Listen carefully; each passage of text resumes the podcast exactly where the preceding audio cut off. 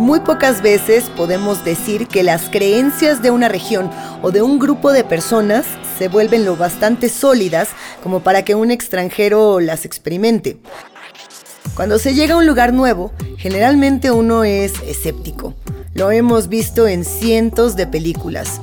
El recién llegado quiere demostrar su racionalidad y los lugareños simplemente esperan que crea. Para que la ficción sea más emocionante, los ánimos se van caldeando. El forastero pasa de responder con una sonrisa a sentir la necesidad de demostrarles a todos que están equivocados. Y los lugareños no se quedan atrás. Se sienten insultados y empiezan a presionar. Empiezan incluso a conspirar contra el incrédulo. Y ya sabemos cómo terminan esas historias. Dramático, ¿no? Pero más allá de la ficción, si escarbamos un poco en la historia, encontraremos más de un caso en el que las cosas han ocurrido así. Detalles más, detalles menos. Sin ir más lejos, hoy vamos a hablar de un lugar donde las cosas van por ese camino. Bienvenidos a Turismo Alien. Para contar esta historia, nos ubicamos en el puerto de Miramar, entre las ciudades de Tampico y Ciudad Madero, en Tamaulipas, México. Un lugar que ha vivido cambios, cambios repentinos e inexplicables, pero también cambios indiscutibles. Y para los pobladores, este giro en lo cotidiano es causado nada más y nada menos que por influencia extraterrestre Entraremos en este tramo de las playas de México, no como turistas vacacionales, sino llenos de preguntas. Y quizá encontremos respuestas y quizá no. Lo más importante es que, contra todo pronóstico, probablemente nos veamos obligados a creer. Un poco de historia en boca de un testigo. Los testimonios, sobre todo cuando nos enfrentamos a lo inexplicable y lo extraño, cobran valor por la calidad del testigo. Es un principio fundamental. Los fabuladores, los supersticiosos y los fantasiosos siempre dejan una sombra de duda que opaca los hechos, sobre todo cuando son demasiado espectaculares. Fernando Alonso Gallardo, quien ya ronda los 70 años, es un ingeniero civil, empresario, exteniente y jubilado de la petrolera estatal Pemex. Él lleva toda su vida habitando y recorriendo la franja de 10 kilómetros de extensión que conforma la playa Miramar. Conocedor de su tierra, sabe, como todos los pobladores antiguos, de la historia de la zona. Y no es, o al menos no era, una vida fácil la que se llevaba en esa parte de la costa. En los años 1933 y en 1955, los huracanes destruyeron por completo los negocios de la familia de Don Alonso en Playa Miramar. Hay que recordar que en 1933 no existía la costumbre todavía de ponerles nombre a los huracanes. En ese año, un huracán de categoría 5 llegó a las costas de Tampico y fue una embestida colosal solo quedaron ruinas del restaurante de sus padres. Pero la familia estaba firmemente afincada en la costa y enfrentaron la desgracia con trabajo, con resignación y una cuota de optimismo. Volvieron a levantar el emprendimiento y empezaron de cero, con una sonrisa en el rostro. Todo fue bien hasta 1955, cuando el huracán Hilda inundó tres cuartas partes de la ciudad. Casi 20.000 personas quedaron sin hogar. El huracán arrasó con todo a su paso y el restaurante de la familia Gallardo no fue la excepción. Fue totalmente destruido por segunda vez. Pero Hilda no fue el último huracán en golpear las costas de Miramar. En 1966 hubo uno más y entonces las inclemencias climáticas cesaron. Desde 1966, las fuerzas de la naturaleza dejaron de lado esa franja de la costa. Lo que hasta entonces había sido parte de la rutina de ese poblado que vivía en comunión con el mar, aceptando lo que el océano les daba y les quitaba, simplemente se detuvo. ¿Los motivos? Bueno, justamente los motivos son la parte increíble de este relato. Los nuevos inquilinos. Fue en ese mismo año, 1966, cuando comenzaron los primeros avistamientos de objetos desconocidos en el cielo. Los mismos se reportaron en los medios locales no solo como una curiosidad autóctona, sino como un hecho con relevancia oficial. Alonso Gallardo, por ejemplo, tuvo su primer encuentro con un ovni en 1983. Fue en la punta del malecón que separa el Golfo de México del río Pánuco. Se trataba de un objeto enorme que cruzaba lentamente el cielo del atardecer. La nave, en forma de disco, medía cerca de 60 metros de diámetro y emitía unas nebulosas luces amarillentas. Hasta el día de hoy, el malecón es un punto de observación privilegiado para quienes tienen la esperanza de divisar alguna forma inexplicable que se dirige hacia el mar. Pero no se trata de una simple superstición. Parece haber un buen motivo para que los objetos aparezcan en esa zona y también para que sigan siempre la misma dirección.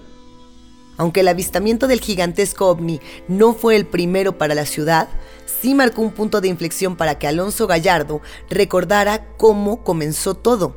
Hablamos de un origen que trae consigo una extraña profecía.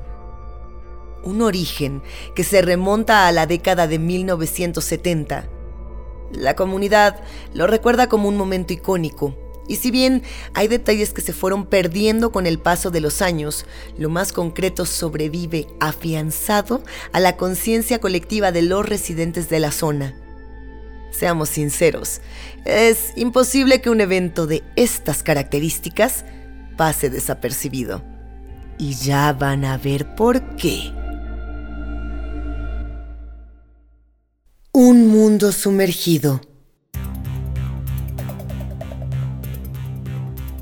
En los años 70 arribó a la ciudad un hombre americano, según se dice. Llegó a Tampico por trabajo y aseguró haber recibido mensajes de inteligencias de otros mundos, específicamente de los tripulantes de las naves que periódicamente solían dejarse ver en dirección al mar sobre los cielos de Miramar. Estos seres le habrían confiado algo. Los huracanes ya no tocarían las costas en el área. Algunos se rieron. Otros suspendieron las burlas e hicieron la pregunta de rigor. ¿Por qué se detendrían los huracanes de un momento a otro? ¿Por qué los tripulantes de las naves estaban de pronto interesados en ayudarlos? Con toda soltura y despreocupación, como si explicara una obviedad. El americano dijo sin rodeos que a unos 40 kilómetros de la costa, en el fondo del océano, los habitantes habían construido una ciudad y, para mantenerla a resguardo de los embates del mar, desviarían o disolverían los huracanes. Una afirmación arriesgada, sin dudas, y hubo quien pensó que aquel hombre estaba loco. Pero la única verdad es la realidad. Y como dijimos, desde 1966 ningún huracán volvió a llegar a las costas de Miramar. Los frentes de tormenta, quienes los hayan visto, saben que presentan una apariencia apocalíptica. Estos frentes se detienen a pocos kilómetros de la playa y o se desvían o se deshacen frente a los ojos de los testigos. La naturaleza no funciona de esa manera. No existen los cambios aislados, y menos aún los cambios de esa magnitud. Pero esa zona asolada históricamente por las tempestades pasó de repente a estar a salvo. ¿Casualidad? en esta historia, las casualidades no existen, estimados viajeros. Lo que sí existe son las rarezas y las mismas apenas están comenzando. Regalos del cielo. Los cielos de Miramar esconden enigmas. Y en 1971 ocurrió un hecho insólito que hasta el día de hoy sigue sin explicación. Los protagonistas fueron una simple mujer que vivía en Tampico y el cielo nocturno. Lo curioso es que el cielo ni siquiera estaba a la vista. Ella se encontraba dentro de su casa dormida. Ocurrió durante la noche del día 9 de abril de 1971 en una vivienda del barrio Smith, a apenas a 5 kilómetros de las playas de Miramar. Aquella noche, Severa Medrano, una joven viuda, descansaba plácidamente en su casa, pero aquella tranquilidad sería interrumpida de improviso. Un estruendo y una sacudida prácticamente la arrojaron de la cama. La mujer intentó levantarse como pudo, aterrorizada y presa de la desorientación más absoluta. Fueron segundos de incertidumbre, pero apenas comprobó que se hallaba sana y salva, sufrió un nuevo shock. Severa no podía dar crédito de lo que se encontraba frente a sus ojos. Un bloque de hielo perfectamente cuadrado de casi 2 metros y más de 50 kilos de peso había atravesado el techo de su dormitorio y se encontraba incrustado en el suelo, a pocos pasos de su cama. Milagrosamente, el desmoronamiento del techo no le ocasionó daños a Severa, pero lo insólito de la situación le provocó un ataque de pánico seguido de una crisis nerviosa. Severa fue trasladada de emergencia a las dependencias de la Cruz Roja de Puerto Jaibo, y cuando contó lo que le había ocurrido, los rumores comenzaron y la noticia se extendió por toda el área en cuestión de horas curiosos y autoridades, enterados de lo que había ocurrido en casa de la viuda Medrano, se dirigieron de inmediato al lugar. Rodearon el bloque de hielo, miraron desde todos los ángulos, sacaron conjeturas y cuentas, pero aquello superaba toda lógica. Se murmuró algo sobre el granizo más grande del mundo, pero eso tampoco tenía sentido. Aquella noche el cielo estaba completamente despejado. La única explicación que quedaba por descartar, y que se barajó durante algunas horas, era que un avión hubiera dejado caer el misterioso bloque, pero la hipótesis no pudo sostenerse durante mucho tiempo. Las autoridades aeroportuarias aseguraron que en el horario en el que se produjo el insólito suceso no había ninguna aeronave sobrevolando el área. El espacio aéreo, por lo que a ellos respectaba, estaba limpio. Por otra parte, las aeronaves no transportaban enormes bloques de hielo como carga, y de hacerlo, sería imposible que las dejaran caer por accidente, salvo en caso de una verdadera catástrofe. Y nada de eso había ocurrido. Entonces, ¿de dónde había venido ese cubo helado y perfecto? Las preguntas en este caso solo trajeron nuevas y fascinantes incógnitas. ¿Algo se estaba preparando?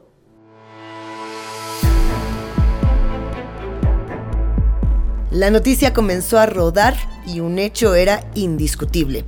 La mujer que dormía tranquilamente había salvado su vida de milagro. Si nadie podía explicar de dónde había venido el gigantesco bloque de hielo, ¿cómo podían asegurar que no ocurriría de nuevo? La situación estaba madura para la histeria colectiva. Entonces, el servicio meteorológico decidió intervenir. El comunicado que emitieron los meteorológicos explicaba que, aunque el cielo sobre Tampico y Tamaulipas estaba despejado, a 12.000 pies de altura se registró un fenómeno de congelamiento provocado por masas de aire frío, caliente e ionizado. Una forma complicada de describir el fenómeno usual que provoca el granizo común, ¿no creen? Aunque la intervención de un organismo oficial siempre trae tranquilidad, no fueron pocos los que pusieron en tela de juicio la explicación. Una única piedra de hielo de 50 kilos, un cubo perfecto, aún suponiendo que eso fuera posible, ¿por qué esa única mole de hielo parecía tallada o incluso salida de un molde? La naturaleza no fabrica granizos cortados con escuadra. Y por poco instruido en meteorología que sea una persona, convencerla de lo contrario requiere más que una explicación vagamente razonable, que no se ajusta a lo que toda una comunidad acaba de ver con sus propios ojos. El bloque de hielo caído del cielo fue un hecho único en su clase, pero dos eventos relacionados salieron a la luz pocos días después, lo que no ayudó a la paz interna de quienes ataron cabos.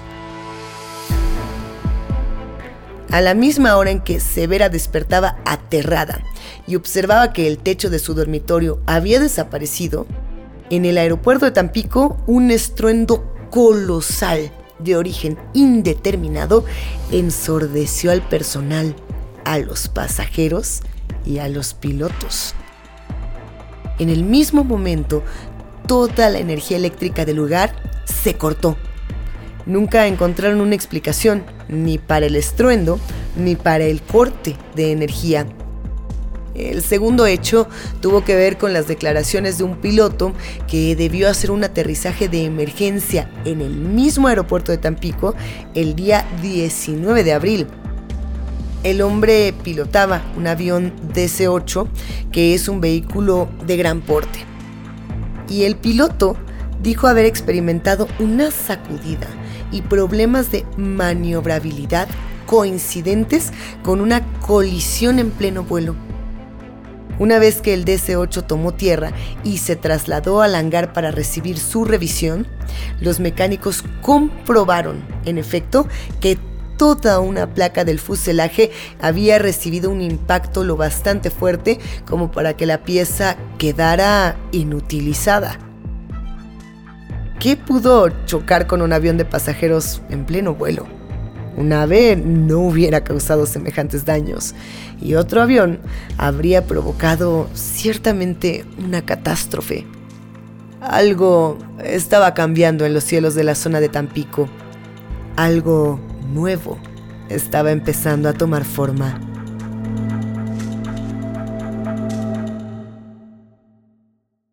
Ingeniería telepática en la playa.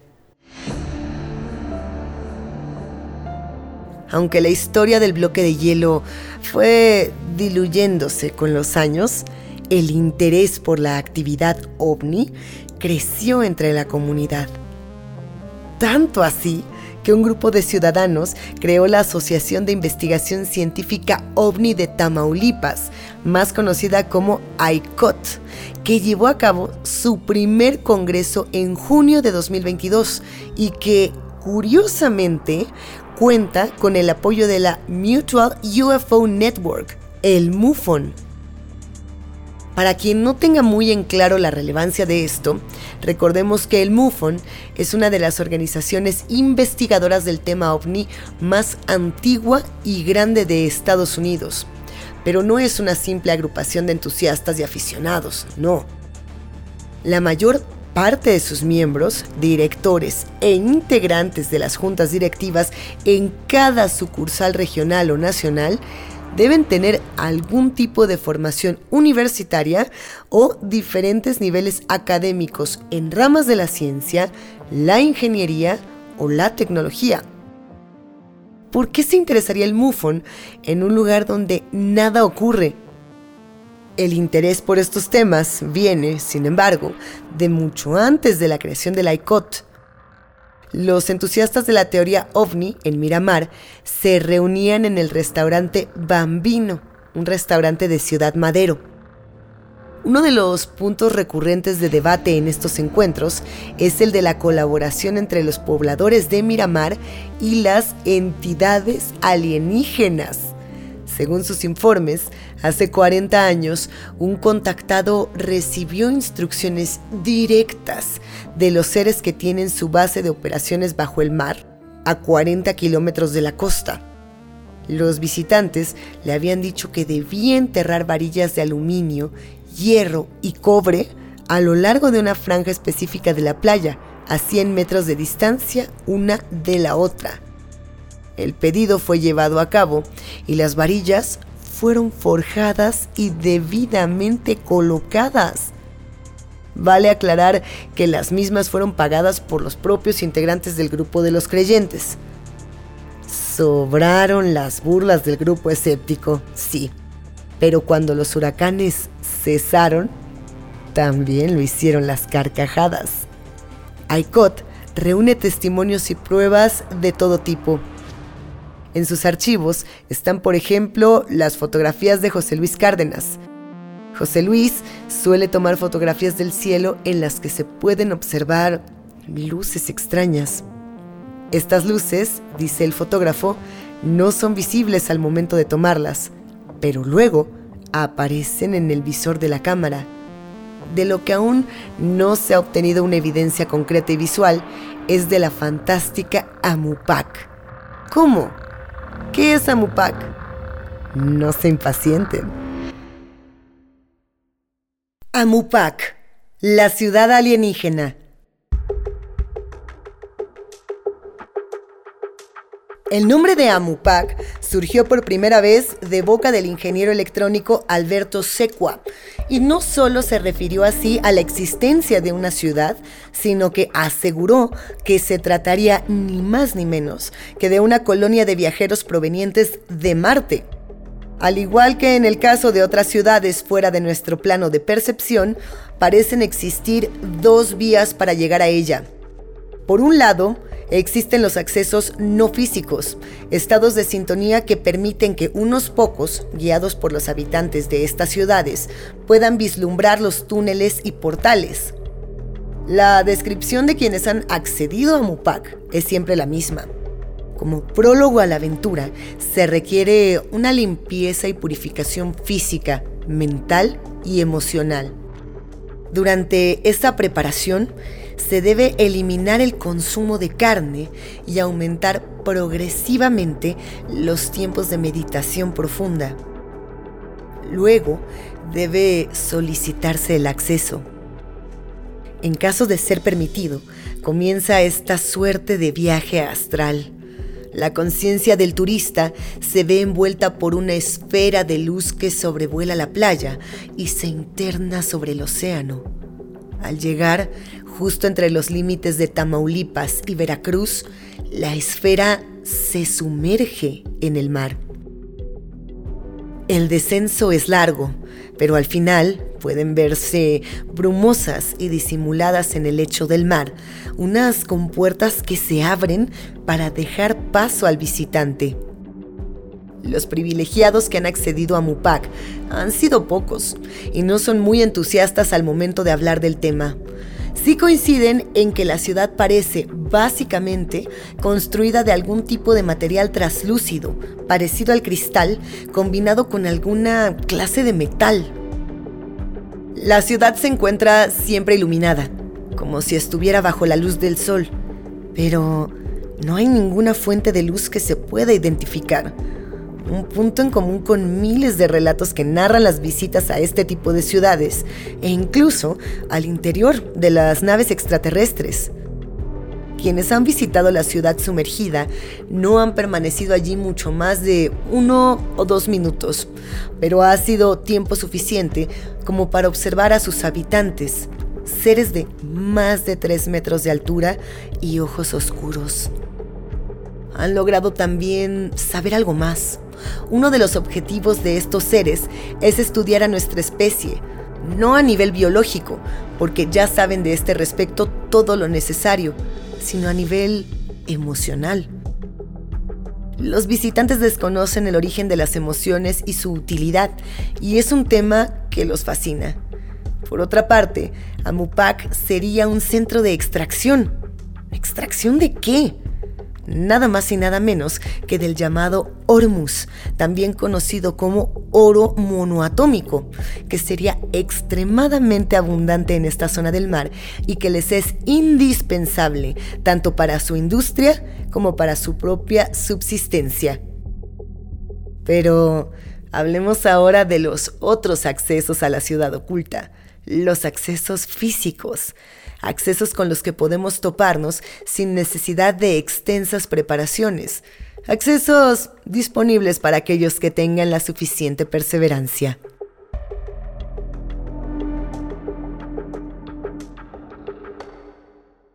Las entradas palpables. Existen dos accesos físicos a Amupac en Miramar. Son las llamadas entradas de control y se utilizan para la entrada y salida de los vehículos que conectan la ciudad sumergida con la superficie. Una se encuentra en la zona suroriental de la Escollera, casi en el centro de la playa Miramar. La otra se encuentra a la altura del antiguo Hospital Naturista, donde también se narra ocurren muchos eventos paranormales. Según una teoría muy extendida, los accesos estarían repartidos a lo largo y ancho de toda la región de la Huasteca. Existen los testimonios de capitanes jubilados de embarcaciones que aseguran que al salir de la bocana del puerto de Tampico, en el área cercana a la plataforma petrolera Arenque, eran habituales las fallas de los equipos. No había ningún motivo externo que pudieran identificar, nada a qué atribuir las anomalías del instrumental, pero así todo ocurrían. Y siempre, siempre en el mismo lugar. Las zonas con el mayor avistamiento de naves alienígenas se encuentran cerca de las instalaciones de la refinería de Pemex, la bocana del río Pánuco y en áreas como Lomas del Real en Altamira. Algunas de estas coordenadas esconden entre sus pliegues un acceso a la mítica Amupac. No son pocos los que creen que sí. Año tras año, las expediciones a estos sitios se multiplican creencia local o hecho científicamente probado, lo cierto es que la historia de los extraterrestres en Playa Miramar ha tenido la suficiente repercusión como para justificar entrevistas a la ICOT por parte de medios internacionales, tales como la BBC de Londres o History Channel, y estas con gran impacto en Europa. El 11 de agosto de 2019, la Organización Editorial Mexicana publicó el artículo 50 años con ovnis y sin huracanes, haciendo referencia, por supuesto, a los primeros avistamientos de objetos voladores no identificados en la zona. En 2022 se organizó allí el primer congreso ufológico y holístico que contó con la presencia de expertos en la materia de nivel internacional. Todos esperan que en algún momento se realice el tan ansiado cruce con los seres del espacio exterior, aquellos individuos altos que directa o indirectamente se encargan de proteger a los terrícolas que habitan esas latitudes. Conclusiones. Para los pobladores de este pedazo de costa mexicana no hay ninguna duda sobre las causas de su bendición Incluso han construido altares a los aliens. En un episodio anterior no solo hablamos de una ciudad sumergida, sino que contamos que con solo visitar Google Maps, cualquiera de nuestros oyentes puede verla. Nos referimos a las misteriosas estructuras en el fondo de las aguas del Golfo de California y les recomendamos visitar ese podcast. Es un viaje que vale la pena. El caso de Playa Miramar no sería el único, y no hablamos del mundo en su totalidad sino solo en México. Como visitantes pudimos evaluar los testimonios, seguir la historia del lugar y observar los cielos sobre el Océano Atlántico. Podemos decir, después de todo este camino, que nos encontramos frente a una simple creencia. ¿Podemos descartar la experiencia cotidiana de 50 años de los habitantes de la ciudad? La definición más sencilla de un tonto es esta. Un tonto es alguien que no cree en lo que ve. En Miramar vemos casas, construcciones, negocios, monumentos, y todo esto existe por una sola razón. Miramar está blindada a los huracanes que solían azotarla y dejarla en ruinas. Ahora son una comunidad próspera, una comunidad próspera e ilusionada que espera, tarde o temprano, estrechar las manos de sus particulares benefactores.